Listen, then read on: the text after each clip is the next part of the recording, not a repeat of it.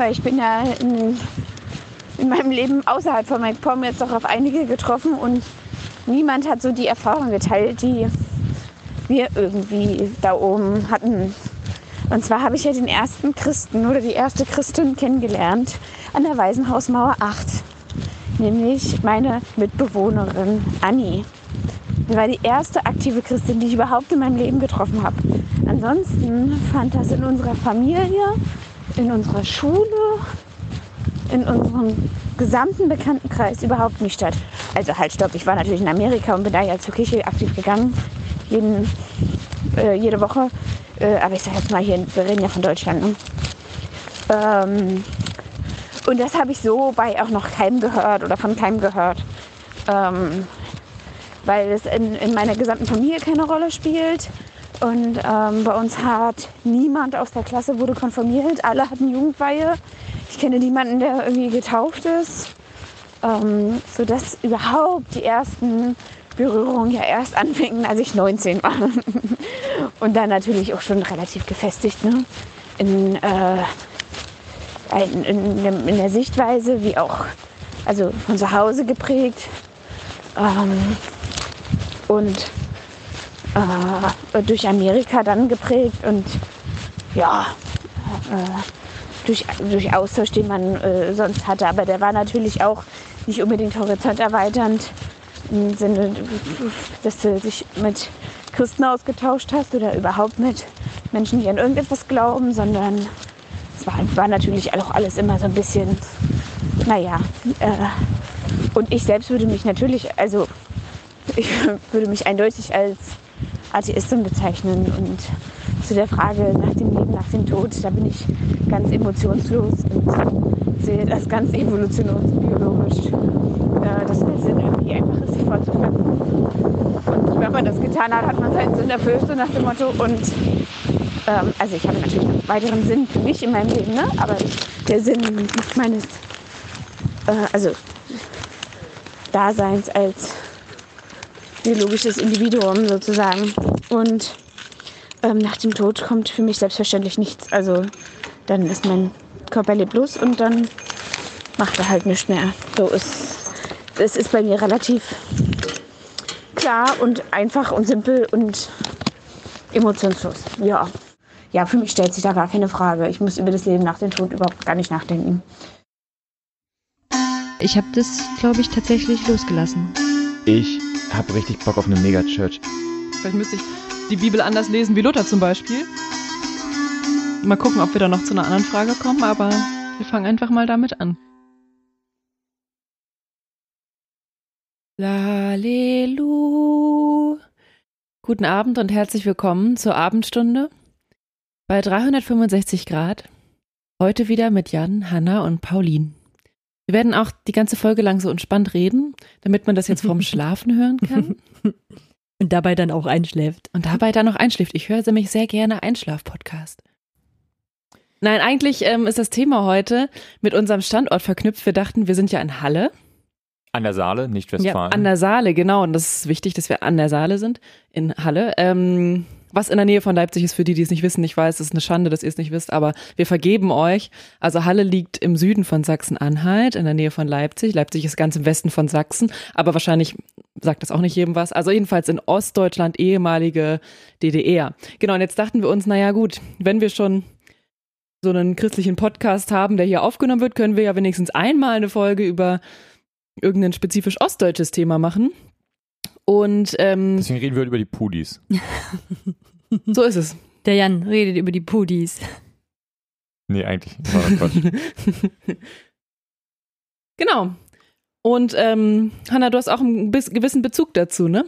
Zu dem was Thema. Was ist das Thema? Ja, was ist das Thema? Wir haben es wir haben jetzt einmal gerade gesagt, wir reden über die Pudis, aber was ist denn das eigentliche Thema? Ja, ich glaube, im Obertitel haben wir gar nicht so richtig, oder? Säkularisierung, Atheismus in Ostdeutschland.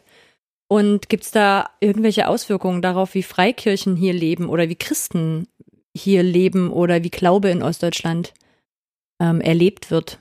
Ich glaube, das ist so der, der Arbeitstitel, unter dem wir das gemacht haben. Genau. Mhm. Und ja, mein Bezug ist dazu, dass ich vor, also vor, nein, nicht ganz 20 Jahren, aber vielen Jahren eine Diplomarbeit dazu geschrieben habe.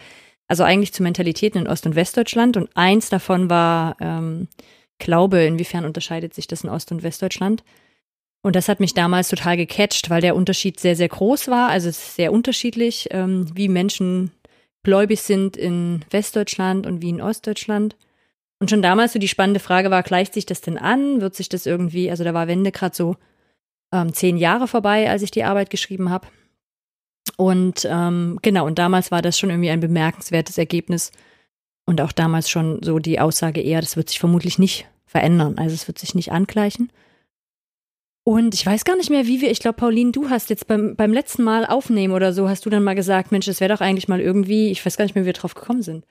So über Glaube in Ostdeutschland wäre doch mal was Spannendes. Und dann habe ich mich so an mein altes Diplomthema erinnert und weißt du, das catcht mich auch heute noch. Also wenn ich dazu irgendwas sehe oder lese, ähm, finde ich das auch immer noch total spannend, weil das halt immer auch damit zusammenhängt, dass ähm, man in so Statistiken über Atheismus sehen kann, dass da Ostdeutschland immer ganz weit vorne ist. Mhm, Also mhm, mhm. Deutschland insgesamt ist da natürlich jetzt nicht so weit hinten. Also, aber so eine Statistik jetzt von, ähm, also eine Statistik, die ich gesehen hatte, war halt Ostdeutschland auf Platz 1 mit so strengen Atheismus und Westdeutschland auf Platz 17. Also die waren, da gab es schon noch irgendwie einen Unterschied. Und mit so einer Prozentzahl von 46 Prozent in Ostdeutschland, die ähm, so eher strenge Atheisten sind. Ich habe, glaube ich, irgendwo gehört, dass Sachsen-Anhalt das ähm, Ja. der atheistischste sozusagen Ort Eu- Europas ist oder so. Also Wow, echt? krass, ja. Ach krass. Und zu dem Thema strengen Atheismus würde ich sagen, kommen wir dann gleich noch. Ja. Aber wir können ja einmal damit einsteigen. Jan und ich kommen nämlich beide aus Westdeutschland. Das heißt, wir haben eigentlich wenig Erfahrung und Geschichte erstmal so mit, mit dem ganzen Thema. Und darum würde ich dich, Jan, fragen, ob du schon mal irgendwas so erlebt hast, was dir dann so als so neu reinkommen da irgendwie aufgefallen ist oder wie es wie das für dich war, irgendwie hier auch in Gemeinde zu gehen und so weiter oder, oder Leute zu treffen, die eben gar nicht glauben. Mm, Ja, das war für mich ganz spannend, weil mir das, glaube ich, nicht so klar war. Also ich bin 2011 zum Studium hierher gekommen, aus Hamburg. Also ähm, was, glaube ich, ein sehr großer Unterschied. Einfach, also allein schon geografisch, äh, demografisch, aus vieler Hinsicht sozusagen ein großer Mhm. Unterschied. Also Halle und Hamburg sind sehr unterschiedliche Städte. Ähm, und äh, als ich hier angekommen bin, hatte ich, glaube ich, nicht, ich hatte einfach keine Ahnung auch von der DDR. Ich glaube, das ist vielleicht auch gleich nochmal spannend, so ein, zwei tatsächlich Sachen nochmal zu wiederholen, was, warum das denn ein Unterschied ist. Also so Basics zu wiederholen. Ich kann mir vorstellen, dass genug Menschen draußen einfach keine Ahnung haben, was eigentlich anders war in der DDR. Ähm, ich glaube, das ist nicht so, nicht so Allgemeinbildung, wie wir denken. Ähm, und war, dann habt ihr eine, eine Freikirche auch gefunden, dann irgendwie und so. Das war alles noch relativ normal, glaube ich, bis zu dem Zeitpunkt. Und ich habe dann irgendwann aber gemerkt, so in den ersten ein, zwei Jahren, dass als ich mit, ähm, mit den Leuten in Kontakt hatte, dass ich das Gefühl hatte, dass es eine riesen Gre- Abgrenzung gibt zwischen der Gemeinde oder den Leuten in der Gemeinde. Und ich meine wirklich Leute so Anfang 20, junge Studierende und ähm, der, dem Rest sozusagen. Also das war total getrennt. Es gab total ein total krasses drinnen und draußen. Ich nutze mal das Wort Inselchristen, Christsein.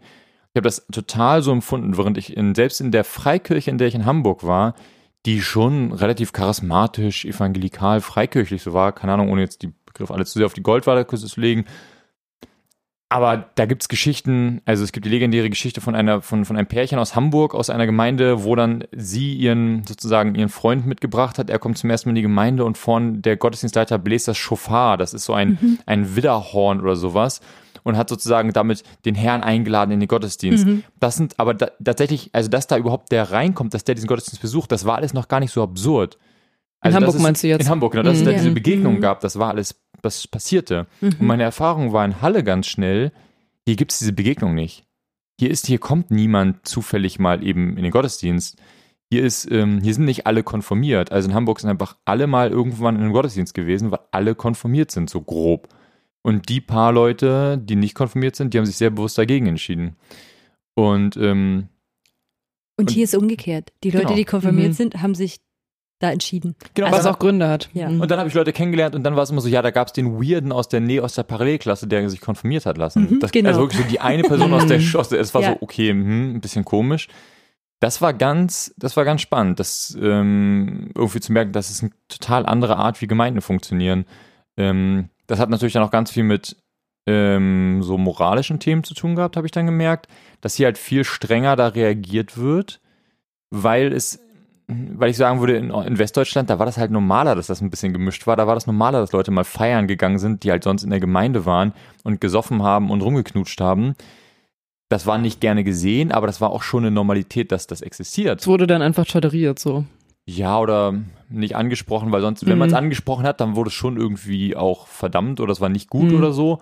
Ähm, aber es war einfach normaler, dass es eine größere Durchmischung Mhm. gab. Und es war kein Mhm. Problem, dass jemand mal sozusagen, wenn der halt irgendwie eine Partnerschaft hatte mit jemandem, der halt nur sozusagen so landeskirchlich so ein bisschen ist, dass das irgendwie, dass die Person dann mit dazukommt in der Jugend und so. Das war Mhm. alles nicht so das Riesen, Mhm. das ist Mhm. die riesen Auf, Aufmerksamkeit. So, und hier war es wirklich so drin, draußen, total krass. Also ich habe das total krass so empfunden. Und habe das dann auch gemerkt ähm, in meinen WGs, ähm, dass da die Leute gar keinen Bezug dazu hatten. Also du hast das, mit, mit keinen, mit Nicht-Christen genau, also ich bin eine ganz normale WG Ja. mit auch hohem Ossi-Anteil. Mhm. Ähm, ich wohne seit neun Jahren hier, ich glaube, ich darf es Ossi sagen, habe ich mir selber jetzt mal zugeschrieben. Also wir hatten einen hohen äh, Anteil wirklich von, von Menschen, die einfach hier mit, mit Eltern aus der ehemaligen DDR, die hier aufgewachsen sind, die hier einfach aufgewachsen sind, die hier teils irgendwie aus anderen Bundesländern, aber halt einfach Ostdeutschland sozusagen von Mhm. in der Natur, im Blut hatten sozusagen. Und ähm, die einfach gar keinen Bezug hatten. Also ich weiß noch, dass einmal ich einem, mit einem mit Freunden, die, die sind in den Gottesdienst da mitgekommen. Ich weiß auch gar nicht mehr, warum eigentlich. Ich glaube, die wollten sich das mal angucken. Ich glaube Mhm. wirklich so, was machst du denn da eigentlich? Mhm. Weil das für mich ja total, also ne, meine ganze Woche bestand ja nur aus Kirchenterminen, ähm, aus Gemeindeterminen und dann wollten die mal mitkommen und die waren völlig verwirrt einfach. Also, dass da zum Beispiel da vorne saß da einer und der hat halt auf seinem Handy, der hat den Gottesdienst geleitet, so ein Gottesdienstleiter halt, was man halt so hat, in Freikirchen und dann hat er dann während der Predigt auf seinem Handy mitgeschrieben. Und die waren völlig verwirrt. Die meinen, hä, das ja, der, der hat sein Handy die ganze Zeit. Na, ja, Jan, der hat sein Handy in der Hand. Was macht der denn? Ich so, na, er schreibt mit wahrscheinlich. Oder er hat seine Bibel halt da drauf. Und es war so krass. Krass. So, also das war, Obwohl ich finde, so eine Modernitätserfahrung, die hat man, also die habe ich in Mhm. Hamburg auch oft von Leuten so Sachen gehört wie, da gab es ein Mikro in der Kirche oder sowas. Also Mhm. sowas, ich finde, sowas hat man schon auch bei uns mal gehört. Ähm, oder da gab es eine Gitarre oder sowas. Ich finde das, also das ist auch so Leuten früher so auf, also Mhm. äh, früher meine ich jetzt in meiner Jugendzeit, ähm, haben das auch öfter mal Leute gesagt, wenn sie sowas erlebt haben, dass so moderne Kirche irgendwie als verwirrend irgendwie wahrgenommen wird. Oder das Mhm. ging jetzt darum, so dass es ja. Ja, wobei ich da, also die, also das nur aus persönlicher Erfahrung, die Leute aus Hamburg, mit, mit denen ich irgendwie so befreundet war, die sonst jetzt auch keinen Bezug zur Kirche hatten, die waren halt schon immer zu Weihnachten da. Mhm. Und die fanden dann schon immer nett, was der Pfarrer da, da gesagt Mhm. hat. Und da gab es dann schon irgendwie sowas so, den, also, dass da eine Band war, das war jetzt nicht völlig absurd für die oder so. Also ist natürlich eine Einzelerfahrung so. Mhm. Ähm, Und- aber es war Normalität. Und die WG-Leute, war das für die der erste Gottesdienst oder waren die, sind die sonst in evangelischer Kirche schon mal irgendwann in einem Gottesdienst gewesen? Das ist ganz spannend. Das ist tatsächlich auch jetzt ein bisschen eine Einzelfallsituation, weil es, also es waren zwei Leute, mit denen ich Mhm. da war. Und die eine, ähm, also äh, Sachsen-Anhalt, Mecklenburg-Vorpommern, so Herkunft. Und er hat tatsächlich so ein bisschen Kirchenerfahrung, also er hat tatsächlich Eltern mit Kirchenerfahrung, hat da aber nicht so gern drüber geredet, aber war da so ein bisschen, der, der wusste schon irgendwie grob, dass es irgendwie sowas wie Kirche gibt. Also so zu Weihnachten in die Kirche gehen war für den jetzt gar nicht so absurd. Mhm.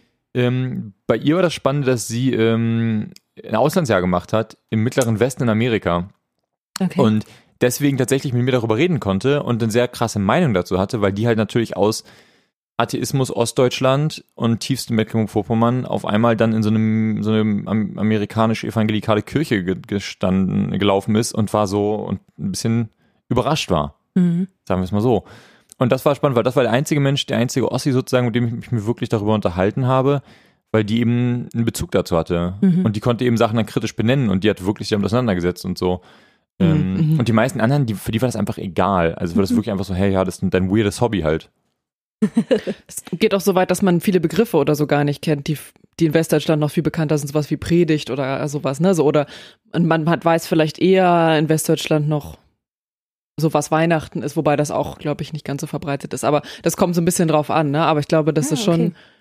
würde ich so denken, dass, mh, dass so gewisse Grundbegriffe halt noch ein bisschen geläufiger sind dann vielleicht. Na, ich, meine These wäre halt, dass es da eine bestimmte, also dass es halt religiöse Begriffe gibt oder religiöse Sprache gibt, die da halt nicht gefüllt ist. Also weil die, weil es mit der, also um das, also weil es da halt keine Auseinandersetzung mit gab, so für die Menschen, also die halt in diesem Atheismus groß geworden sind. Und ich habe das, ich habe da ein ähnliches, also oder so ein Erlebnis mal gehabt beim Klettern. Ich bin mit einem Freund ähm, klettern gegangen, der halt so aus gar keinem kirchlichen Kontext kam und christlichen Kontext kam. Und ich weiß, dass wir dann irgendwann ins Gespräch gekommen sind und er hat mal irgendwann gefragt, ja, jetzt, jetzt, jetzt erklär mal ganz kurz, wer, was ist denn Gott und wer ist denn das eigentlich? Und Jesus, was spielt der da für eine Rolle? Und und dann habe ich, war ich halt verwirrt, weil ich komme ja so aus, ich komme aus Ostdeutschland, aber aus der christlichen Blase. Ne? Mhm. Also meine Eltern waren eher so Opposition und Kirche und das war auch ganz wichtig. Und da gab es halt auch Einschränkungen deswegen und so. Und deswegen war aber auch mein Umfeld, also die Menschen, mit denen ich befreundet waren, kam halt auch aus diesem Kontext. Und ich hatte als Kind nicht wirklich, weil, also war mit denen halt nicht befreundet. Das war halt auch so, die hat mir maximal Mhm. bekehrt. Aber das war halt eigentlich nicht in, in der Option, da befreundet zu sein. Ähm, so krass, wie das klingt. Und ich weiß, dass wir dann das super das spannende Gespräch hatten, weil der so total neutral war. Also der hatte auch keine Ablehnung gegen christlichen Glauben oder gegen Mhm. Gott, sondern er war einfach neugierig. Er hat mir gesagt, und Gottesdienst, jetzt, ich, nee, ich war noch nie in der Kirche. Nee, erklär mal kurz, was passiert denn da? Mhm. Was, Mhm. was Ja. macht denn ihr da eigentlich? Und da stand ich da, das war so mein großes Aha-Erlebnis. Und ich habe das danach ein paar Mal gehabt, so bei Mitfahrgelegenheiten oder so, wo du dann ins Gespräch kommst und dann war ich immer mega neugierig. Also vor allen Dingen, als ich dann so ein bisschen aus diesem Missionierungseifer schon raus war und wirklich einfach neugierig nachfragen konnte, was weißt du denn? Oder Mhm. was ist denn dein Bezug? Oder gibt es da irgendeine Idee zu Jesus und Weihnachten und wie das irgendwie miteinander zusammenhängt? Ähm, und genau, und für mich ist das halt so ein bisschen dann auch Normalität gewesen. Und ich, das ist halt erst auch durch unsere Gespräche dann irgendwann mal gekommen oder jetzt auch nochmal mit anderen Christen in Westdeutschland, dass ich das erste Mal mir Gedanken dann nochmal auch gemacht habe über, ey, macht es denn auch mit Glaube heute irgendwie einen Unterschied, ne, dass diese Geschichte so ist? Und das finde ich ähm, da auf jeden Fall auch nochmal spannend hinzugucken, weil es jetzt ja doch ein paar Jahre auch schon her ist, die Wende und man auch meinen könnte, dass sich da ähm, vielleicht Sachen verändert haben, aber ist total spannend, wenn du, Jan, erzählst, so dass in deiner WG-Phase das eben auch nochmal schon so ähnlich erlebt hast, dass junge Leute da immer noch sagen so, ja, ey, das ist jetzt für mich ganz Ja. neues Land. irgendwann nach ein paar Jahren mal gesagt, der große Unterschied zwischen, wenn man mit Menschen, also zwischen Missionierung in Ostdeutschland und Westdeutschland ist, dass du in Westdeutschland den Leuten ständig, also die eigentlich erklären musst, warum sie anders glauben sollen Mhm. Und in Ostdeutschland den Leuten erklären musst, warum sie überhaupt glauben sollten. Mhm. Und dass diese Frage sozusagen so anders ist, dass auch deswegen die Unterhaltungen ganz oft schwierig sind und ich deswegen auch, sagen wir mal, glaube, dass halt viele missionarische Projekte oder missionale Projekte in Ostdeutschland, ähm, von, die halt häufig von Westdeutschen gemacht werden, ähm, sagen wir mal, problem schwierig sind Mhm. oder scheitern, um es hart zu sagen, weil die Leute kommen und denken, sie beantworten denen die Frage, wie sie glauben sollen. Mhm. Und die Leute sind einfach, und, und die Frage, warum du überhaupt Mhm. glauben solltest, ist viel schwieriger Ja. zu beantworten. Weil zu sagen, ja, nimm das mal ernst, das ist unabhängig, also das ist in einer sehr breiten Theolog mit sehr breiten theologischen äh, Ausrichtungen, kannst du die Frage beantworten, warum lohnt es sich, Christsein ernst zu nehmen. Aber die Frage, warum sollte ich überhaupt glauben. Die ist ganz schwer zu beantworten, wenn Mhm. du nicht ganz spezielle Theologien hast. Die finde ich nach wie vor, also das ist eine der Fragen, die mir, mit, je länger ich Christ bin, desto schwieriger fällt mir die Frage zu beantworten. Mittlerweile, warum sollte man denn überhaupt glauben? Das ist, kann ich ganz vielen Menschen immer nicht beantworten mittlerweile mehr. Und Ja. deswegen glaube ich, ist es halt eine der, also eine der Gründe, warum es hier sich aber auch nicht gut entwickelt. Aber es gibt noch viel spannendere, also ich glaube, es gibt noch viel mehr Gründe. Wahrscheinlich hast du da noch viel mehr vorbereitet. Ja, gibt's ein bisschen was dazu. Bisschen was zu Richtig. Ost- und Westdeutschland vielleicht, so im Vergleich? Ja, ich habe jetzt hier nochmal, also es gibt unglaublich viele Statistiken, wer da einmal irgendwie googelt, findet ganz viel. Ähm, es gab einen Artikel, ich glaube, den können wir dann auch in die Show Notes packen. Den fand ich wirklich super kompakt und ähm, sehr, der bringt es sehr schnell, also macht es sehr schnell sichtbar. Weil von den Zahlen her müsste man so sagen, nach dem Weltkrieg, nach dem Zweiten Weltkrieg waren die Zahlen eigentlich relativ ähnlich, so in Ost- und Westdeutschland, so irgendwas bei fast 95 Prozent noch Kirchenzugehörigkeit. Ähm, und das hat sich dann halt sehr rasch ähm, verändert über die Jahre. Und heute, also man könnte jetzt noch mal gucken, ich habe hier auch irgendwo Daten von, wie dann nach DDR aussah. Finde. Genau, also Nachkriegszeit noch so zwischen 80 bis 90 Prozent, dann 20 Jahre schon später schon nur noch 60 Prozent. Ähm, also dann DDR-Zeit sozusagen. Und Ende der 80er ähm, waren noch 25 Prozent Kirchenzugehörigkeit in, ähm, in der DDR. Krass, das ist aber mehr, als ich finden. gedacht hätte tatsächlich. Ja, nee, bei 20 Prozent ungefähr waren wir dann. Also Wendezeiten. Mhm. Und das war ungefähr genau umgekippt. Also sozusagen in Ostdeutschland hast du 20 Prozent Kirchenzugehörigkeit, 80 Prozent nicht. Mhm. Und in Westdeutschland genau umgekehrt. Mhm. das gehabt. Ähm, genau, und wenn wir jetzt heute reingucken, das ist eine Studie von 2018, ähm, da ist es ist die Frage so Glaube an einen Gott oder ein höheres Wesen in Westdeutschland immer noch bei fast 55 Prozent, würde ich sagen. Und in Ostdeutschland ist es bei so 22, die halt, ähm, nee, umgekehrt, 22 Prozent in Westdeutschland glauben nicht an Gott oder ein höheres Wesen. Ah. Und 55 Prozent in Ostdeutschland glauben nicht an Gott und ein höheres Wesen. Also in anderen Worten, ungefähr 78 Prozent in Ostdeutschland, in Westdeutschland glauben nach wie vor an einen Gott oder ein höheres Wesen und 45 in Ostdeutschland glauben das nur noch. Genau. Also wir sind hier nicht bei Kirchenzugehörigkeit und darum, das macht auch die hohe Zahl sozusagen jeweils Genau, aus. Ne? das fand ich auch ganz spannend. Die Kirchenzugehörigkeit, da kann man dann auch immer nochmal dessen niedrigere Zahlen, Mhm. aber eigentlich ja viel interessanter, was glauben die Leute denn? Also Ja. was ist, was ist so die wirkliche Religiosität oder Spiritualität? Und da im Übrigen nochmal einen kleinen interessanten Fakt, den ich damals schon bei meinen Befragungen mitgekriegt habe. In Westdeutschland sprechen, haben Menschen damals, also bei denen, ich habe jetzt nicht mega viele Leute interviewt, aber halt so ein paar. Und die haben dann halt entweder von eher auch einem höheren Wesen gesprochen oder einer höheren Energie und die haben super selten das Wort Gott in den Mund genommen. Und in Ostdeutschland haben dann Atheisten, wenn sie dann gesagt haben, na, wenn es irgendwie sowas wie einen Gott gäbe, also da gab es keine Mhm. Idee von einer Energie oder einem höheren Wesen.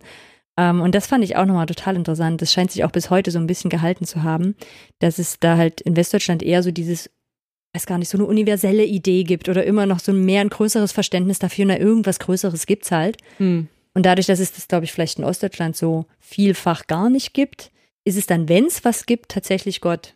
Das passt Das aber auch ich zu, der, so- zu der Vokabular, was dann vielleicht, sagen wir mal, dekonstruierte Postevangelikale oder so nutzen, dass die irgendwann anfangen oder Agnostiker oder sowas, dass die bewusst nicht von Gott reden, weil sie eben, weil Gott so sehr vorbesetzt ist. Ja. Also wenn du halt kein vorbesetzt, wenn Gott kein besetzter Begriff ist, dann kannst du ihn halt problemlos nutzen. Ja, das stimmt. Genau, und dann war noch die Frage nach einem persönlichen Gott, also wie wir es ja auch eher aus dem, wie wir aufgewachsen sind, kennen. Und da ist die Zahl in Ostdeutschland bei gerade 12 Prozent, die an einen persönlichen Gott glauben. Und in Westdeutschland sind es 25 Prozent. Genau. Hm. Ähm, ja, also das fand ich ähm, auf jeden Fall spannende Zahlen.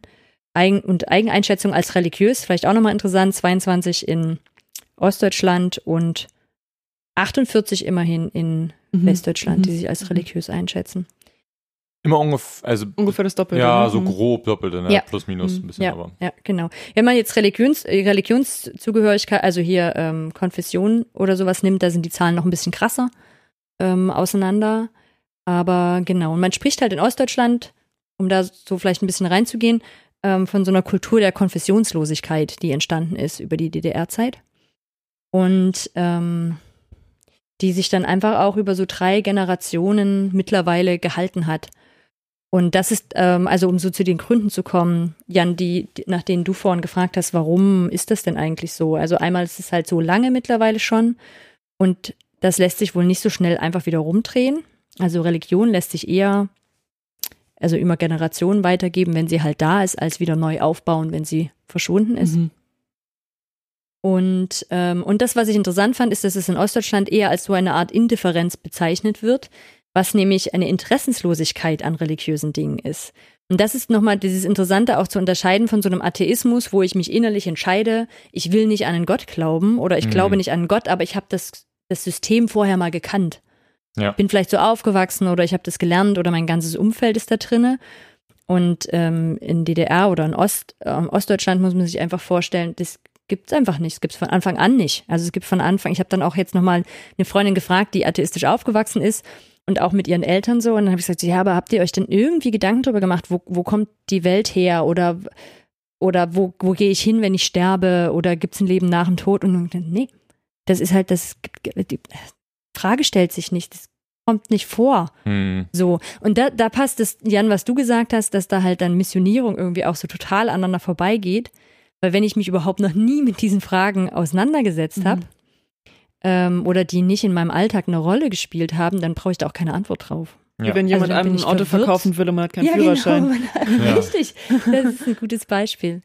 Genau. Und ne, also immer das mit, mit Vorsicht zu genießen, das trifft natürlich nicht auf alle zu und manche haben dann irgendwie Freunde oder haben dann ähm, über irgendwelche Wege dann doch was darüber erfahren oder so. Aber es ist deutlich eine höhere Zahl und das ist, glaube ich, auch das Besondere an Ostdeutschland, die diese Interessenslosigkeit haben. Also wo es nicht so ein bewusster Atheismus ist und ich habe mich irgendwie dagegen entschieden, sondern wo halt Menschen einfach sagen, pff, da kann ich jetzt so nichts mit anfangen.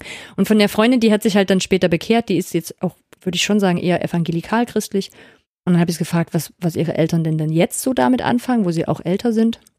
Und ihr Vater sagt wohl, ach, da bin ich jetzt zu alt für, um mich damit noch auseinanderzusetzen. Was ich Hm. voll interessant finde, weil man Ja. eigentlich denkt, wenn ich so kurz davor bin, irgendwie, also kurz davor, die haben schon noch ein paar Jahre, aber wenn man dann doch irgendwie so älter wird und sich vielleicht nochmal mit Tod und so auseinandersetzt, nö. Und die Mutter ist wohl sehr spirituell am Suchen, aber eher so jetzt auch im alles ausprobieren und alles mal angucken und ähm, genau.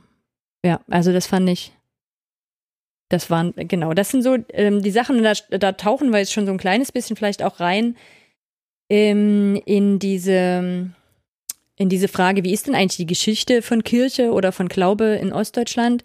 Weil ja eben, wie man so an Statistiken sehen kann, das relativ speziell so ein bisschen ist in Ostdeutschland. Wir haben vorhin im Vorgespräch mal kurz überlegt, ob vielleicht Nordkorea oder so das dann irgendwann mal ähnlich aussieht, weil die jetzt auch so lange Sozialismus haben und ähm, viel, viel länger nochmal als DDR-Geschichte.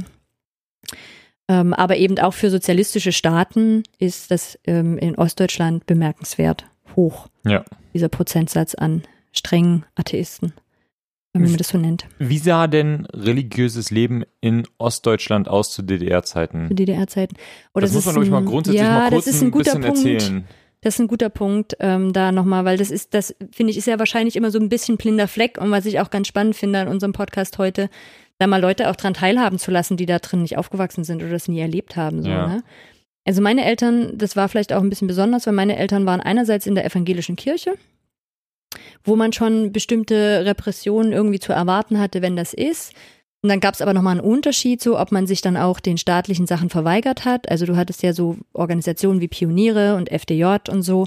Und die haben quasi so ein bisschen diese christlichen Gruppen ersetzt. Also das, was man vorher an christlichen Gruppen hatten, das ist ja im Nationalsozialismus so ein Mhm. kleines bisschen schon ähnlich gemacht worden. Ähm, diese Jugendgruppen und Kindergruppen und so zu ersetzen. Und das hat man im Sozialismus dann einfach genauso gemacht ähm, das zu ersetzen. Und, ähm, und dann konntest du halt als Eltern sagen, so, nee, ich will aber nicht, dass mein Kind irgendwelche Schwierigkeiten später hat, deswegen schicke ich das trotzdem zu den Pionieren. Und meine Eltern waren halt eher so die dann doch auch ein bisschen oppo- oppositionelle Gruppe und für uns, bei uns war das klar irgendwie, dass wir Kinder halt nicht, ähm, nicht bei den Pionieren sind. So. Mhm. Was aber dann auch zur Folge hatte, dass wir bestimmte Sachen hätten nicht studieren können oder bestimmte Abschlüsse auch nicht hätten machen können. So bei meiner Mutter zum Beispiel war das der Fall. Die hätte gerne Psychologie studiert, das war aber halt dann mit ihrem Kontext nicht denkbar. Und ich weiß auch, dass meine Mutter dafür auch angegriffen worden ist, also dass die auch gefragt worden ist, wie kannst du das denn entscheiden und so, deine Kinder können dann nie studieren. Ähm, und früher war das immer so voll die coole Story, weil sie dann gesagt hat, so wenn Gott das will, dann werden meine Kinder studieren und wir haben natürlich alle studiert. Mhm. Ähm, ja, aber insgesamt ist das für mich zum Beispiel so ein Punkt, wo jetzt auch wenn Tag der Einheit ist oder sowas, wo ich bin da total dankbar, weil ich weiß, mein Leben würde so nicht aussehen. Ich wäre einfach, ich hätte einen komplett anderen Weg genommen so. Und genau, und für meine Eltern hieß das halt, also die waren parallel neben der Prote also neben evangelischer Kirche noch in so einem freikirchlichen Kreis, wo dann später auch eine Freikirche draus geworden ist nach der Wende. Ähm, und ich bin zum Beispiel als Kind, wir sind auch nicht getauft worden. Also meine Eltern waren da schon tatsächlich so ein bisschen eher in dieser freikirchlichen Richtung unterwegs. Und ich habe eine Kassettenaufnahme von so einer Einsegnung, also wo dann halt Leute christliche Lieder singen und ich das ist eigentlich prophetisch, also irgendwelche prophetischen Worte da gesprochen wurden. Ähm, und ich weiß auch, dass meine Eltern in irgendwelchen Ländern Bibeln geschmuggelt haben und auch klar war, dass sie von der Stasi überwacht werden und es dann irgendwelche Anrufe gab. Hier, Achtung, der Gitarrenschüler, der jetzt vorbeikommt, ähm, erzähl nicht zu viel und lass nichts rumliegen und so. Ähm, und ich glaube, meine älteren Geschwister, die haben dann auch in Schule da noch mehr. Du bist dann halt bei den Lehrern auf dem Kika gewesen, ne? War halt irgendwie klar, Mhm. äh, du gehörst zu den Christen und ähm, bist halt nicht parteikonform. Ist es zu viel gesagt zu sagen, Christen wurden politisch verfolgt in der DDR? Ich glaube schon, dass man das so sagen kann. Also ich weiß, das ging ein bisschen, das weiß man ja auch nicht, aber wenn man in der DDR eine Wohnung haben wollte, dann musste man das beantragen. Du konntest nicht einfach auf den Mietmarkt gehen und dir irgendwas Mhm. suchen. Und meine Eltern wollten eigentlich mit uns Kindern in dem einen Ort bleiben und hatten drei Kinder und die haben einfach keine Wohnung gekriegt. Denen wurde einfach gesagt, so nö, Ihr kriegt keine Wohnung. Ja. So, und das ist ja so, fun also es hat halt so funktioniert, ne? Es gab halt viele Repressionen, ja, nicht genau. wahr? Das ist Und- so. Und die waren auch nicht völlig systematisch und darum, das ist Ja. eine sehr umstrittene Frage eben, ne? Ja. Weil auch manche Leute dann sagen, ja, aber, aber bei denen und denen lief das doch voll gut, die waren doch auch irgendwie Mhm. zum Beispiel nicht bei diesen Sachen dabei und die durften studieren oder sowas. Ja, genau. Weil das halt auch Ja. teils so, vielleicht auch mit Absicht dann unsystematisch manchmal war, so dass man auch nie so richtig wusste, was auf einen zukommt. Mhm. Aber dieses, gerade dieses Thema Studium höre ich, habe ich wirklich von Ja. verschiedensten Leuten immer wieder, seitdem ich hier Ja. wohne, gehört, dass Leute einfach erzählen, ich konnte halt beschlossen nicht studieren, ich konnte ähm, irgendwo nicht mitmachen, ähm, oder halt an, ne, diese Geschichten wirklich halt so mit Drohungen gegenüber ähm, Enkeln oder dass das halt irgendwie Leute angerufen wurden und gesagt wurden, na, dann ist ihr Enkel halt irgendwie, ist dann halt irgendwie, der wird dann von uns irgendwo in irgendeine andere Schule mal Internat, ins Internat gebracht, wollen sie dann nicht mal irgendwie über ihre Meinung, Mhm. also das ist, und das ist eben, sagen wir auf einem Level, was eben schon politische Verfolgung bis zu einem gewissen Grad Genau. war. Und ich glaube, was das Schlimme war, das ist zumindest das, was ich bei meinen Eltern dann immer mal rausgehört habe, ist, dass es halt nicht so klar von außen zu sehen war und damit ganz viel Angst und Misstrauen auch gelassen Mhm. hat. Also ich Mhm. weiß, dass ich viele Jahre später dann mal das Leben der anderen gesehen habe und ich war super begeistert von diesem Film und habe meinen Eltern erzählt, Mensch, wollt ihr den nicht mal gucken? Und es war irgendwie so Schweigen im Raum und ich habe dann gedacht so, hä, was ist denn jetzt das Problem? Ihr könnt doch mal diesen Film Mhm. gucken und so, wo dann meine Mutter gemeint hat, das geht noch nicht. Also ich kann das, ich kann diese Angst immer noch nicht aushalten. Mhm. Dieses nicht zu wissen, was passiert mit uns. Und es gab dann am Schluss, also jetzt, wenn es um politische Verfolgung geht, das ist immer so, ich habe das nie so richtig in Fakten gefunden, aber meine Eltern haben mir das damals erzählt, dass es halt dann am, am so 80er Jahre irgendwie so Listen gab, wer denn so zur Opposition gehört Mhm. und die Idee gab, auch diese Menschen in Lager zu bringen und diese Lager auch schon gebaut waren. Und ich habe das lange für ein Gerücht gehalten und gedacht so, ach jetzt komm, also so, so schlimm war es jetzt irgendwie auch nicht, bis ich dann mal selber jemanden, da war, habe ich schon gearbeitet und dann ähm, bin ich mit jemandem ins Gespräch gekommen, der meinte, er war damals halt Soldat. Und dann gemeint, ja, er hat das Lager mitgebaut. Steht in Bautzen. Er ist mal irgendwann vorbeigefahren, hat sich das mal angeguckt, ob das noch steht. Ist halt überwuchert und ja, Krass. Baracken. Ähm, und das ist halt so das, was Ja. meine Eltern damals beschrieben haben, dass sie auch gesagt haben, so wir wussten einfach nicht, was aus, aus uns als Familie wird. Und ich glaube, Mhm. also diese, Ja. diese, das Leben der anderen ist, glaube ich, was, was man sich angucken kann, um dieses Gefühl zu bekommen und dann zu sagen, ja, aber das sind halt eben nicht Extremfälle gewesen, sondern ich meine, also ich, ich weiß, manche Leute werden sagen, hey, Moment, das weiß doch jeder, aber ich glaube, so dieses Thema inoffizielle Mitarbeiter und Stasi und wie breit dieses System halt einfach in der Gesellschaft war und das äh, Mhm. Christsein oder Mitgliedsein, aktives Mitgliedsein in der Kirche auf jeden Fall dich in dieses, also auf diese, auf diesen Schirm gebracht hat. Das weiß, Mhm. also, dass man jetzt so sagt, ja, bist du jetzt auf der bösen oder auf, also bist du auf der, also auf der beobachteten Seite oder nicht, dass es so natürlich es irgendwie ganz viele Leute gab, die oder gibt, die da sagen würden, ja, weiß ich jetzt nicht, ob ich habe da schon mal einen Witz gemacht, ne? Da gibt's glaube ich diese Szene ja mit der mit dem Kantinenwitz in das Leben Ich der anderen, das oder? echt überhaupt nicht mehr im Kopf, den Ähm, Film. Aber da gibt's halt, wo der eine einfach so einen Witz in der Kantine bringt und dann irgendwie, äh, genau, und dann, und dann, aber Ja. so das jetzt, weißt du, wo du sagst, oh, gut, Pech, shit, und dann ist der halt auf der Liste so.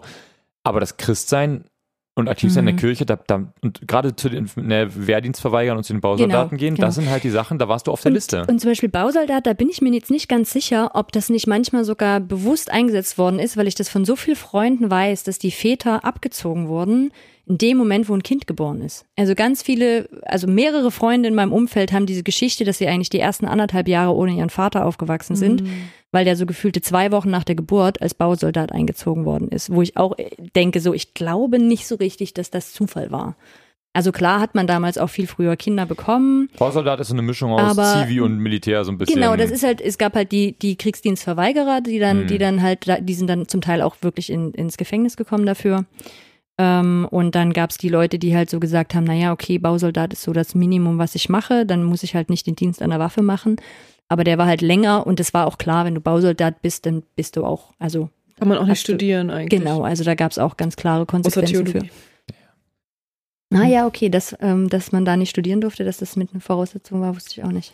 Naja, ich glaube, also ja, also es ist, wie wir schon gesagt haben, es ist nicht so ein, eins zu eins immer genau alles. Und, Nee, es, mhm. und wenn, die, wenn die Leute kennen, dann fragt die. Also ich glaube tatsächlich, lass das ist, das, das, ist, das ist wirklich Geschichte, Hm. die noch extrem nah dran ist. Und also wir haben jetzt ja so ein bisschen dieses Erlebnis, dass jetzt die Menschen, die die Nazi-Zeit miterlebt haben in Deutschland, dass die jetzt langsam alle tot sind, so jetzt so in dieser Zeit. Und ich würde mal sagen, mit Leuten, die in der DDR waren, das ist echt noch Geschichte vor, vor unseren Augen, mit, über die wir uns unterhalten können. Also vielleicht einfach um diesen Block, wie war das denn grundsätzlich in der DDR mal ab, Mhm. sozusagen. noch, noch rund zu machen. Na, ich Ja. hätte noch eine Sache, ich würde noch so eine Differenzierung aufmachen, weil ich glaube, dass es, oder das ist so meine These, dass es so drei verschiedene Richtungen gab in, in Kirche. Also es gab, glaube ich, einmal die Menschen, die sind schon noch in Gottesdienst gegangen, aber haben versucht, ansonsten relativ gut reinzupassen, damit sie halt ihren Kindern nichts verbauen und auch sich selber irgendwie nicht zu viele Schwierigkeiten machen. Und dann hattest du ja so eine ganz stark politisch aktive Richtung in Mhm. Kirche. Da können wir auch nochmal irgendwann gesondert drauf gucken. Das finde ich eigentlich total spannend. Und da weiß ich, dass meine Eltern so zu Teilen drinne waren, mein Vater so mit Vater zu Flugscharen. Geschichten. Und dann, denke ich, gab es halt auch so eine Richtung, wo halt meine Eltern mit unterwegs waren, die dann halt so christlich aktiv waren. Also nicht politisch, sondern wirklich tatsächlich christlich. Also die eben dann diese Bibeln geschmuggelt haben und dann irgendwie auch so eine gefühlte Untergrundzellen. Also ich finde immer dieser Hauskreis, den die hatten, das klingt so ein bisschen nach Untergrundzelle so, ne? Also die haben sich dann halt getroffen und wahrscheinlich auch ein bisschen heimlich getroffen ähm, und da so ihre Hausgemeinde gehabt. Und das ist nochmal so ein dritter Zweig, den es Hm. dann so gab. Genau. Also das vielleicht nochmal so dazu gebracht. Ähm, und dann finde ich aber nochmal interessant, auch ein Stückchen weiter zu gucken, weil da liegt natürlich ein Grund mit für die Säkularisierung in Ostdeutschland, ne? dass es in DDR nochmal ganz, ganz krass vorangetrieben worden ist und aber auf einen bestimmten Boden auch gefallen ist. Da müsste man jetzt nochmal ein bisschen mehr recherchieren. Ich habe da nochmal nachgeguckt, weil ich das mal von jemandem gehört habe, dass es auch schon mit der Ursprungsmissionierungsgeschichte ein bisschen zusammenhängt. Und ich habe nochmal versucht nachzulesen, wie wir Germanen, wir Germanen, ähm, denn eigentlich mal ursprünglich missioniert worden sind. Und es gibt halt schon so bestimmte Gegenden, wo das eher so friedlicher lief. Also wo da irgendwie Leute gekommen sind und missioniert haben und, ähm, und das aber jetzt nicht so zusammengefallen ist mit einer Machtübernahme von irgendjemandem. Und ähm, gerade Sachsen war dann halt so Sachsenkriege und Sachsen war dann aber woanders, als man das Mhm, jetzt denkt. mhm. Also das war eher so nördlich. Niedersachsen. Genau, So, aber Sachsen-Anhalt fällt zum Beispiel schon mit rein, Thüringen nicht so richtig, ich finde auch nicht so richtig Sachsen, aber eben so Mecklenburg-Vorpommern, Brandenburg und diese Ecken müssten da eigentlich alle noch mit reinfallen und auch Niedersachsen. Da waren nicht die Sachsen, aber da war das auch so, genau. Und die sind halt gewaltvoll irgendwann übernommen worden und überrannt worden und dann auch da in diesem Zuge christianisiert worden und haben sich da eigentlich aber ursprünglich vorher zur Wehr gesetzt. Und das wird auch so ein bisschen mit angebracht, dass es da halt nie eine, wie freiwillig das auch immer damals mit der Christianisierung war, ähm, sowieso schon nicht gab.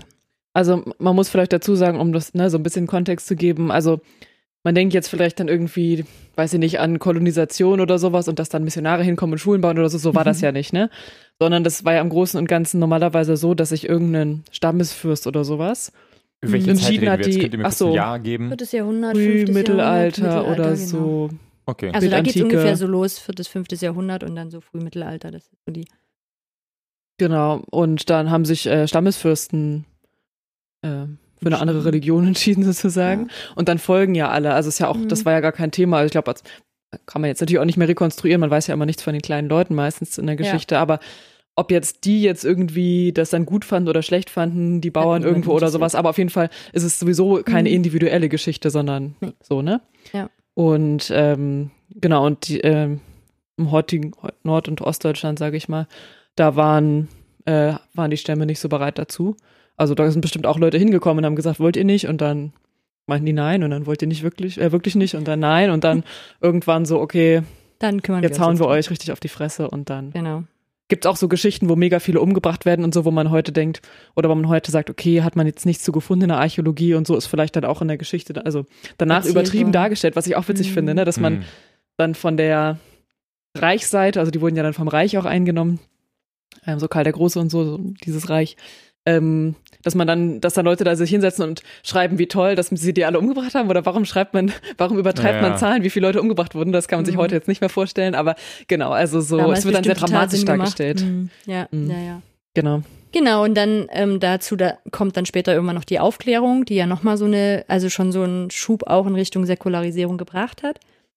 Und was es dann noch heißt, ist, dass halt zu dieser, ähm, zu dem Sozialismus noch dazu eine Modernisierung kam. Und man sagt insgesamt, dass da, wo Modernisierung stattfindet, auch Säkularisierung fortschreitet, also Religiosität abnimmt. Und das kommt, ist so zusammengefallen. Ähm, plus der Individu die Individualisierung im Protestantismus, das fand ich auch nochmal interessant Hm. dass halt Kathol Katholizismus offensichtlich noch kollektiver funktioniert ähm, und Protestantismus schon in diese Individualisierungsrichtung geht von eigener Beziehung und eigener Entscheidung. Und der dritte Punkt, den die noch benannt haben, war, dass Religion was Privates ist. Also, dass man nicht offen drüber redet. Das heißt, in, in Ostdeutschland, wo dann über mehrere Generationen einfach niemand mehr in der Familie von Glaube gehört hat, hat man auch außerhalb nicht davon gehört, weil man darüber eigentlich nicht redet. Mhm. Man spricht da nicht drüber, was man glaubt. Und damit gab es da auch keine Berührungspunkte. Also das war genauso das, was ich gefunden habe zu dieser Kultur der Konfessionslosigkeit. Mir fällt da noch was auf, dass es ja in Ostdeutschland auch sehr unter, große Unterschiede gibt von den Regionen. Und zwar muss man ja nochmal vielleicht sagen, dass die dieses ganze Vogtland, das Vogtland Wir haben ein, eigenen Bible Belt, sag Genau, also immer. es gibt ja, Sachsen ist ja immer, also es hat ja tatsächlich Gründe, dass Sachsen immer so, so, sagen wir mal, so ein bisschen Zent- Zentrum auch der, der Berichterstattung und sowas an vielen Stellen ist. Das liegt Mhm. nicht nur daran, weil es halt nicht viele Menschen in Brandenburg und Mecklenburg-Vorpommern gibt und Sachsen-Anhalt und Thüringen, ähm, sondern äh, tatsächlich, weil Sachsen auch so ein bisschen eine ganz eigene Region an manchen Stellen oder Region hat, die einfach sehr anders sind. Mhm. Also zum einen hat Sachsen diese zwei großen Städte Leipzig und Dresden, die irgendwie noch was nochmal anders ist als irgendwie jetzt Mecklenburg-Vorpommern, Brandenburg, Thüringen oder ähm, äh, welches Sachsen-Anhalt habe ich irgendwas, Mhm. irgendwas ver- verpasst, genau. Und ähm, das ist das Vogtland und so, das ist tatsächlich Erzgebirge. Erzgebirge. Du musst eigentlich viel, viel stärker sagen Erzgebirge. ja. Okay, man vielleicht auch die Leute, die das Vogtland nicht kennen, weil sie nicht hier wohnen in der Gegend, genau das ganze Erzgebirge eine total religiöse Gegend ist. Also da gibt's Ja. mitten in Sachsen auf einmal gibt's da so eine so, so, ein, so eine total religiöse Region. Auch alle Menschen, die da, also die daherkommen, egal ob die dann selber christlich aufgewachsen sind oder nicht, wissen genau, wovon du redest. Ja. Und das ist das äh, auch da- also ein Phänomen, was ich dann mal hatte, dass ich eine Freundin kennengelernt habe, die ist halt in Aue aufgewachsen. Und das war irre, weil die ist in evangelischer Kirche groß geworden und die wusste, was mit dem Sprachengebet anzufangen. Und für mich war das super ungewöhnlich, dass in meinen nicht-christlichen Kontexten irgendjemand was mit diesem Begriff anfangen könnte. Und da hat man noch, habe ich noch mal das erste Mal festgestellt, also wenn man in Ostdeutschland irgendwie evangelikale, evangelische Kirchen erleben wollte, dann wäre das am ehesten im Erzgebirge möglich. Und wenn man heutzutage Leute trifft in Ostdeutschland, die sehr einen sehr starken Bezug haben, ist die Wahrscheinlichkeit sehr hoch, dass die aus dem Erzgebirge Mhm. Ja. kommen. Also das Ja. passiert mir immer wieder, dass Mhm. Leute, Ja. dass ich oder dass Leute treffe und die dann sagen, ja, sie kommen halt aus, aus Sachsen und sie studieren jetzt irgendwie Theologie und werden Religionslehrer. Und ich denke so, krass so. Und dann kannst du, kannst, kann ich eine Wette Mhm. darauf abschließen, dass die aus dem Erzgebirge kommen in irgendeiner Form. Also Ähm, ohne, dass ich ja. das statistisch richtig belegen könnte, aber würde ich aus dem Bauchgefühl auch sagen, der Atheismus steigt in Ostdeutschland von Süden nach Norden an. Also auch Thüringen erlebe ich noch als Der Atheismus Ticken. steigt von Norden nach Süden. Nee, also Süden ist noch christlicher Ah, so, okay, als ja. der Norden. Ja, ja, Und der Norden ist dann schon wirklich, also wirklich schon sehr atheistisch. ja. Da, da ist es wirklich ganz dünn. So. mit, ja. mit Worin äh, andere Sachen sich Sachen. nicht, andere Sachen, also politische Einstellungen und sowas könnte man da, also Ja, die Leute das- sind jetzt nicht nö. politisch linker in Nee, Mecklenburg-Vorpommern oder als in Sachsen oder sowas. Das ist, Oder andersrum. Ja, das Ja. ist ja auch ganz schräg. Das wäre ja nochmal eine spannende Extrafolge, so wie dieses linke Denken in Ostdeutschland sich dann überhaupt entwickeln konnte, weil ja eigentlich für Christen links, also die waren ja die ganze Zeit dagegen, gegen diese linke sozialistische Regierung. Und heute sind aber ganz oft die Linken, die Grünen, sind, kommen aus dieser christlichen Opposition.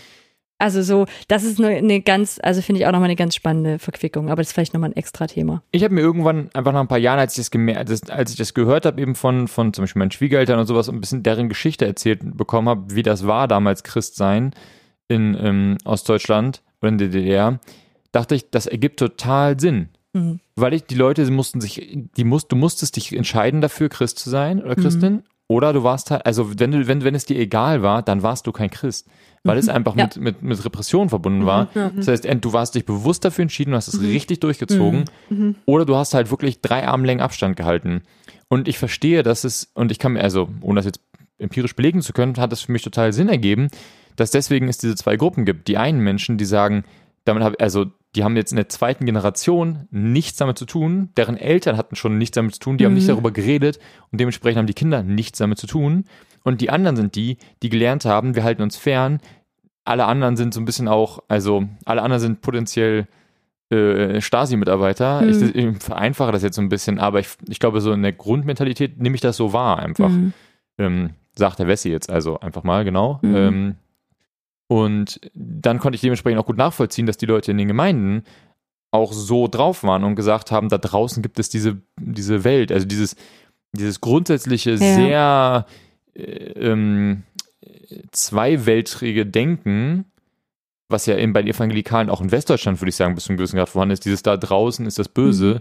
das hat halt hier nochmal eine andere Dimension, die es noch stärker macht. Ist Ja. meine These. Ja, Hat eine konkrete Geschichte. ja. Und Oder ist, Erfahrung, die zugrunde liegt, so, ne? Und das finde ich nochmal einen guten Übergang, weil ich habe ja dann nochmal irgendwie über diese Frage nachgedacht. Ähm, Freikirche in der DDR, beziehungsweise hatten wir ja gerade schon kurz angerissen, dass es eher so eine Untergrundgeschichte war, beziehungsweise diese großen Freikirchen gab es ja auch, so Baptisten, Mennoniten gab es in geringen Zahlen.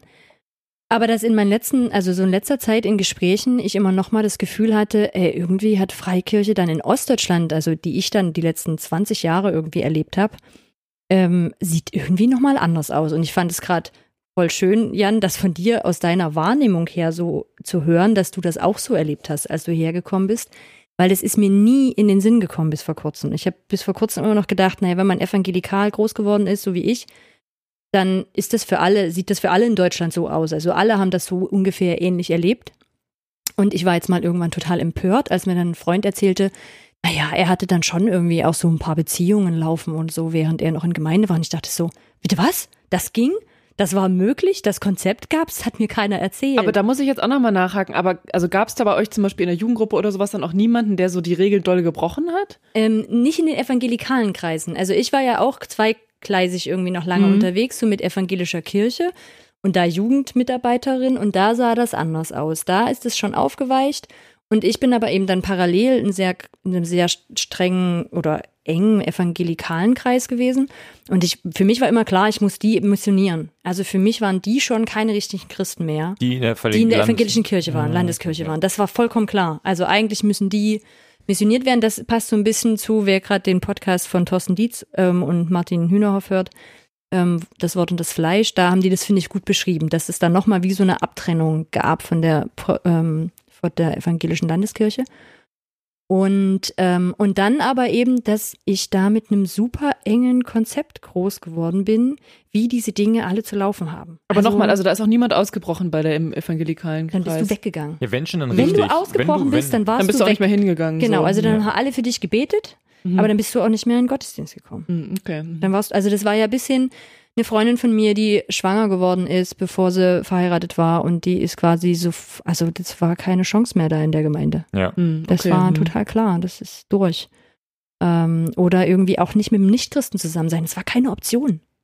Das war keine Option, mit einem Nichtchristen eine Beziehung anzufangen. Es war total klar. Was schon deswegen in Christen. Westdeutschland leichter ist, weil es leichter ist, sich einzureden, dass die Richtig. Leute Christen sind. Richtig. Also es ist viel leichter Genau. mit, mit Ja, oder was heißt sich einzureden? Das ist halt ein fließender Übergang, ne? So. Also gab's aus, hier aus, nicht. aus Nein. meiner damaligen Ja. Sicht sich einzureden, Ja. dass die Leute Christen sind. Mittlerweile würde Ja. ich sagen, Ja. so, das ist Ja. eh ein bisschen alles ein bisschen fließender, die Grenzen so, aber Genau. das, ähm, das damals einfach, wenn man, wenn, also wenn die Verzweiflung groß genug war, dann irgendwie dann das, das, das Spektrum irgendwie größer war, wo man dachte, ach, das Mhm. reicht, das Christsein ja. äh, für die evangelikale Das stimmt, und da war so. die Blase auf jeden Mhm. Fall sowieso schon klein. Also selbst wenn man schon einfach nur Christen genommen hätte, wenn man jetzt dann gesagt hat, es muss auch noch ein evangelikaler Christ sein, also jemand, der ja wirklich glaubt, die anderen haben ja nicht wirklich geglaubt, dann war das halt eine, also eine wirklich sehr, sehr kleine sehr, sehr, sehr Schnittmenge. erstaunlich, dass die noch nicht ausgestorben sind, ehrlich gesagt, die evangelikalen in Ostdeutschland. Da die muss man haben immer alle viele sehr Kinder viele kriegen. Kinder bekommen. Das war nicht so das Problem. Das machen die auch bis heute. Ich wollte Also, gerade sagen, das, er- also so böse das klingt, aber das erklärt einiges. Ja. Ja, da erzähle ich, äh, genau, das ist leider nicht zu nah, wenn ich das erzähle, aber genau, das machen die auch bis heute noch, ähm, zu teilen.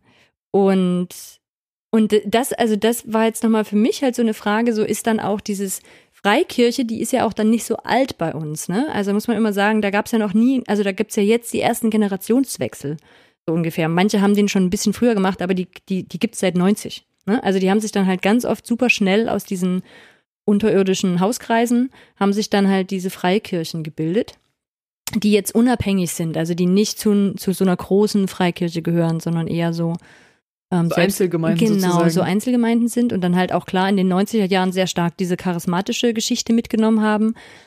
Ähm, und ich habe die halt als äh, unglaublich klar in ihrem Regelwerk erlebt, ohne dass das festgeschrieben wäre. Also ich unterhalte mich da manchmal auch mit Freundinnen drüber, so, wann, wann ist uns das eigentlich erzählt worden? Wir können es nicht so richtig sagen.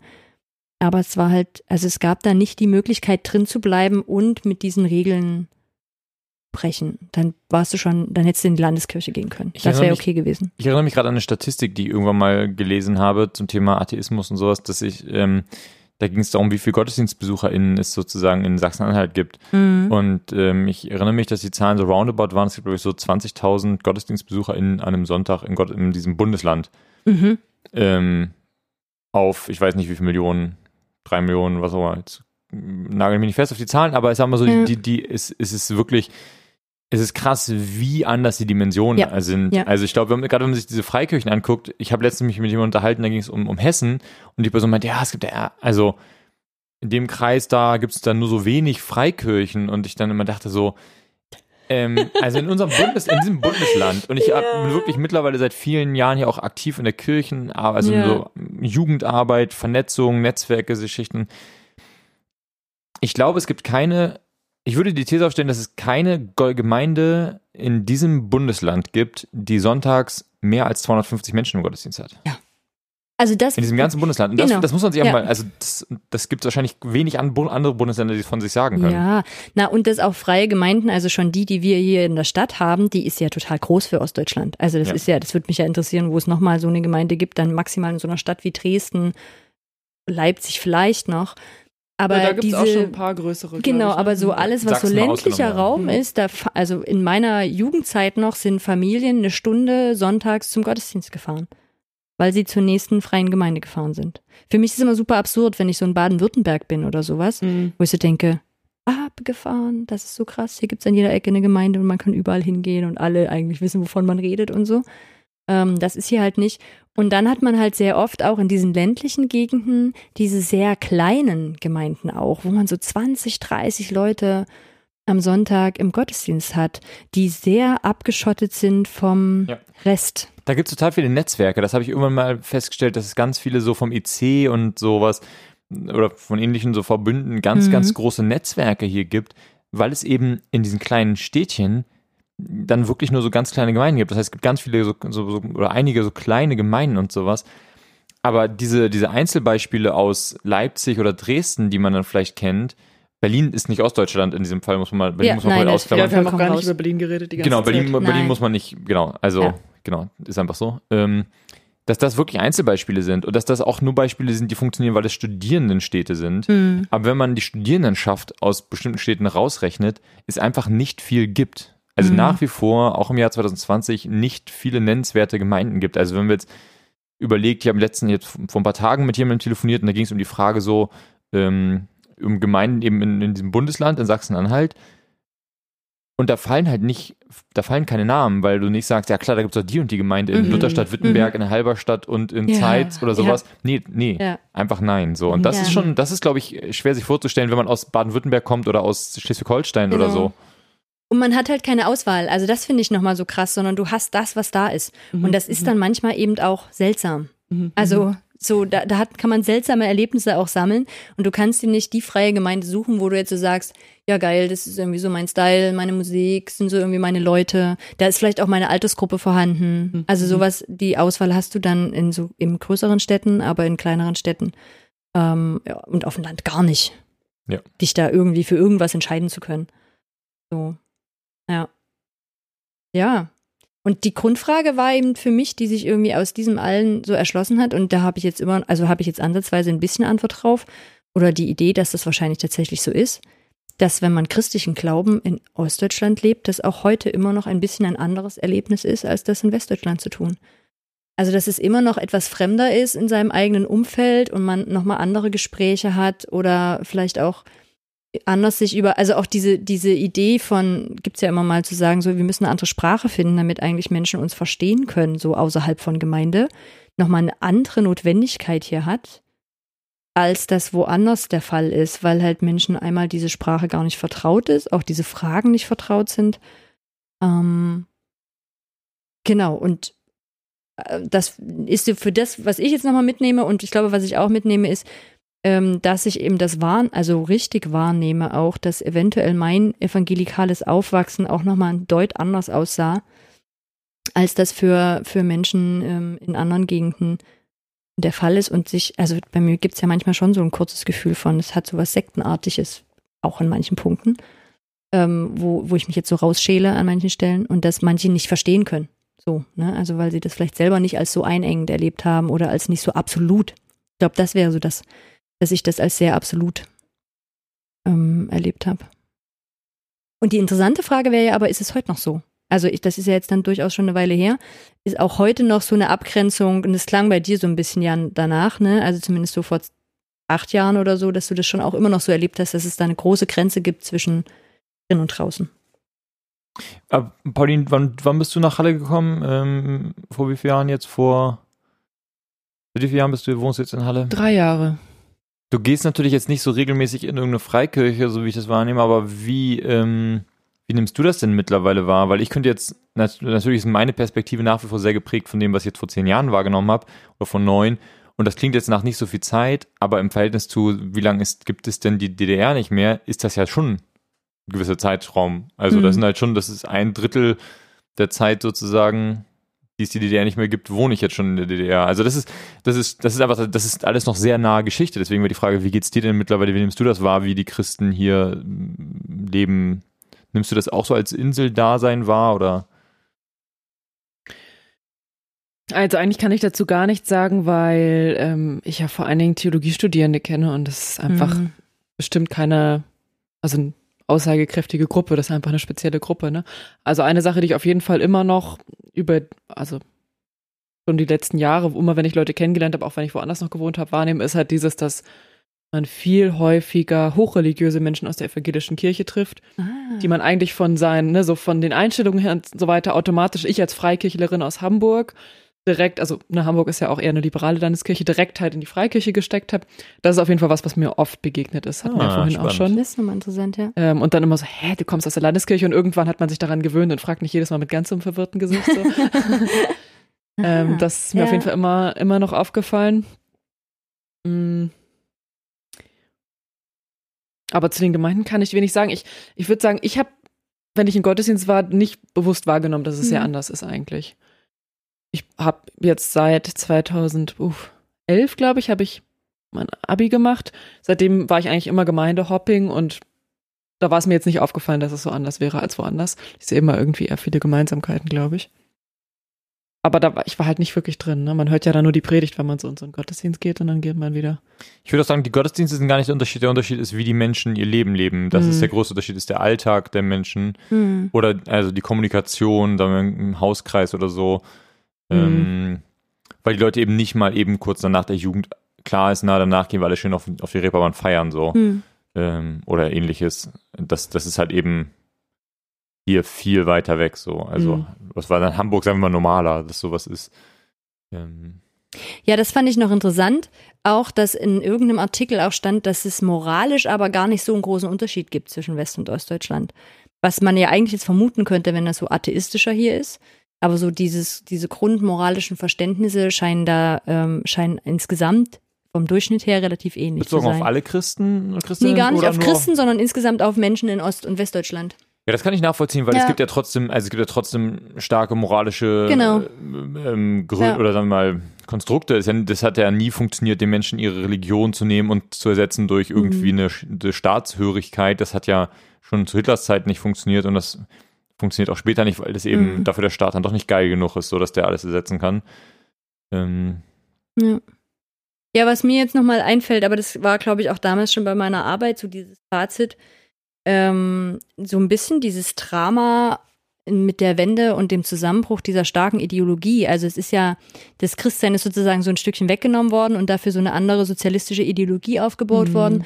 Und die ist da einfach mal komplett so in sich zusammengefallen. Mhm, mh.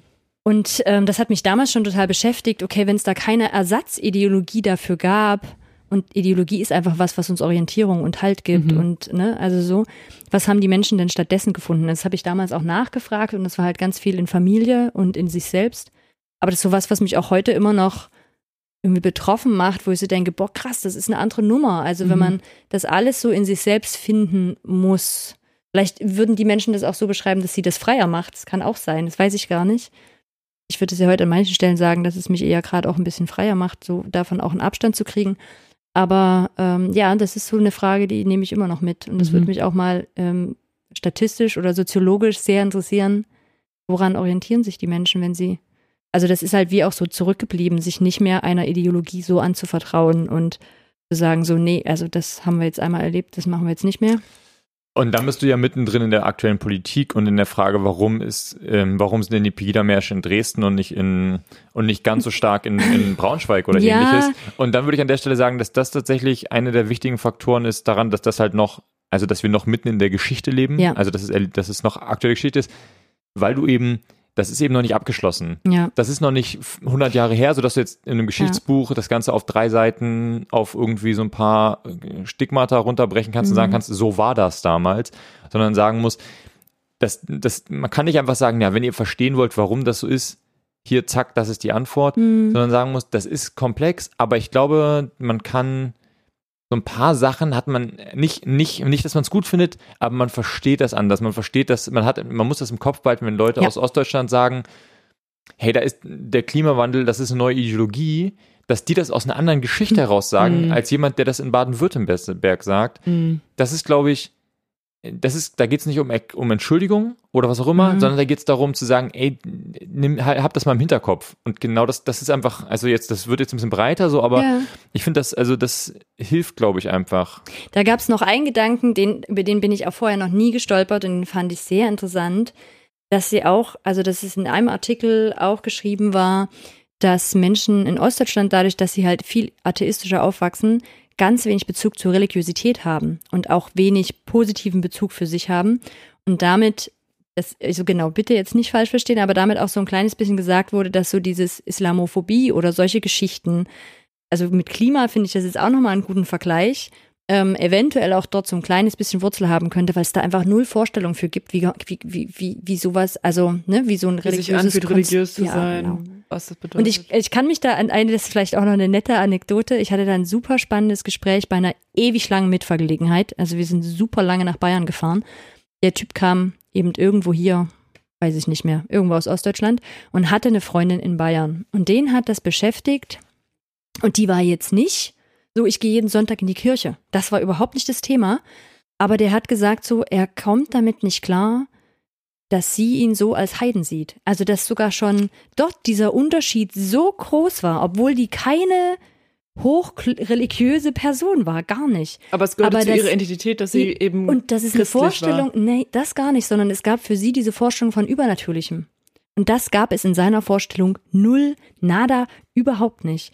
Und er hat gemeint, das ist der Hauptkonfliktpunkt, den sie in ihrer Beziehung haben und warum er vermutet, es wird demnächst auseinandergehen, so weil, weil sie damit nicht klarkommt, dass es das für ihn nicht gibt.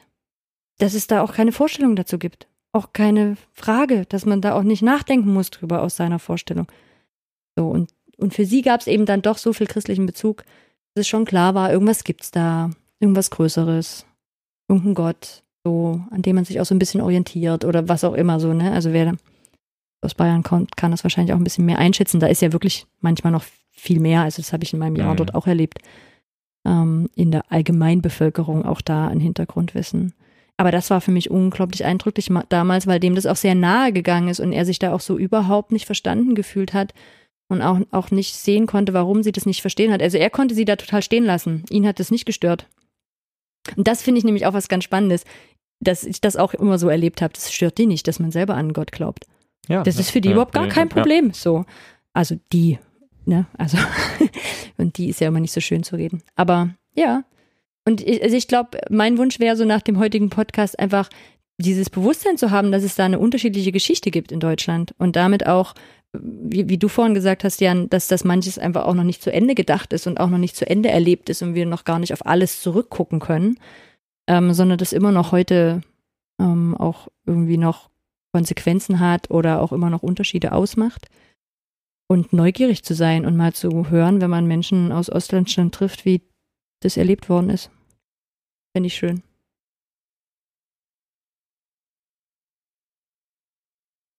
Ja, dann danken wir euch fürs Zuhören.